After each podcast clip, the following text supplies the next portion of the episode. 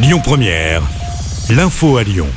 Bonjour à toutes et à tous. Aujourd'hui, dans l'actualité, le personnel et les parents d'élèves du lycée Robert Doisneau à Vaux-en-Velin organisent une manifestation devant le rectorat cet après-midi à 15h. Ils dénoncent le manque d'infirmières scolaires, mais également le manque de postes en filière ST2S. Un autre rassemblement a lieu cette fois-ci à l'occasion de la journée pour le droit à l'avortement. Un rendez-vous place Louis Pradel dès 18h. Les manifestants lyonnais réclament que le droit à l'avortement soit notamment inscrit dans la Constitution française. Une demande qui intervient suite à l'annulation de l'arrêt euh, Roe v. Wade par la Cour suprême des États-Unis. Les TCL sont en grève demain. Quelques perturbations sont annoncées. Les métros, tramways et funiculaires circuleront normalement. En revanche, certaines lignes de bus auront une fréquence allégée. Pour rappel, les syndicats appellent à une journée de grève interprofessionnelle partout en France demain. Le ministre de la Transition écologique et de la cohésion des territoires, Christophe Béchu, est en visite à Lyon dans le cadre du 82e congrès HLM de l'Union sociale pour l'habitat à Eurexpo. Le ministre redonnera le rôle de ces acteurs dans la transition écologique.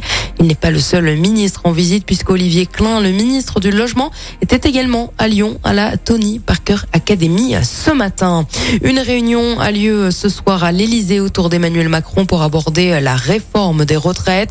Participeront les ministres concernés par la réforme et aussi les chefs de groupe parlementaires de la majorité. Pour rappel, le gouvernement a jusqu'ici annoncé envisager un recours au 49.3 pour faire passer la mesure. L'actualité, c'est également un motard de 26 ans qui a perdu la vie hier après-midi vers 16h à Glazé, près de Villefranche. La raison est encore inconnue. Il a perdu le contrôle de sa moto et a terminé sa course dans un poteau électrique. Une enquête est en cours. De 3 à 30 ans de prison requis contre les 8 prévenus du procès des papy braqueurs. Pour rappel, les faits remontent à mars 2018.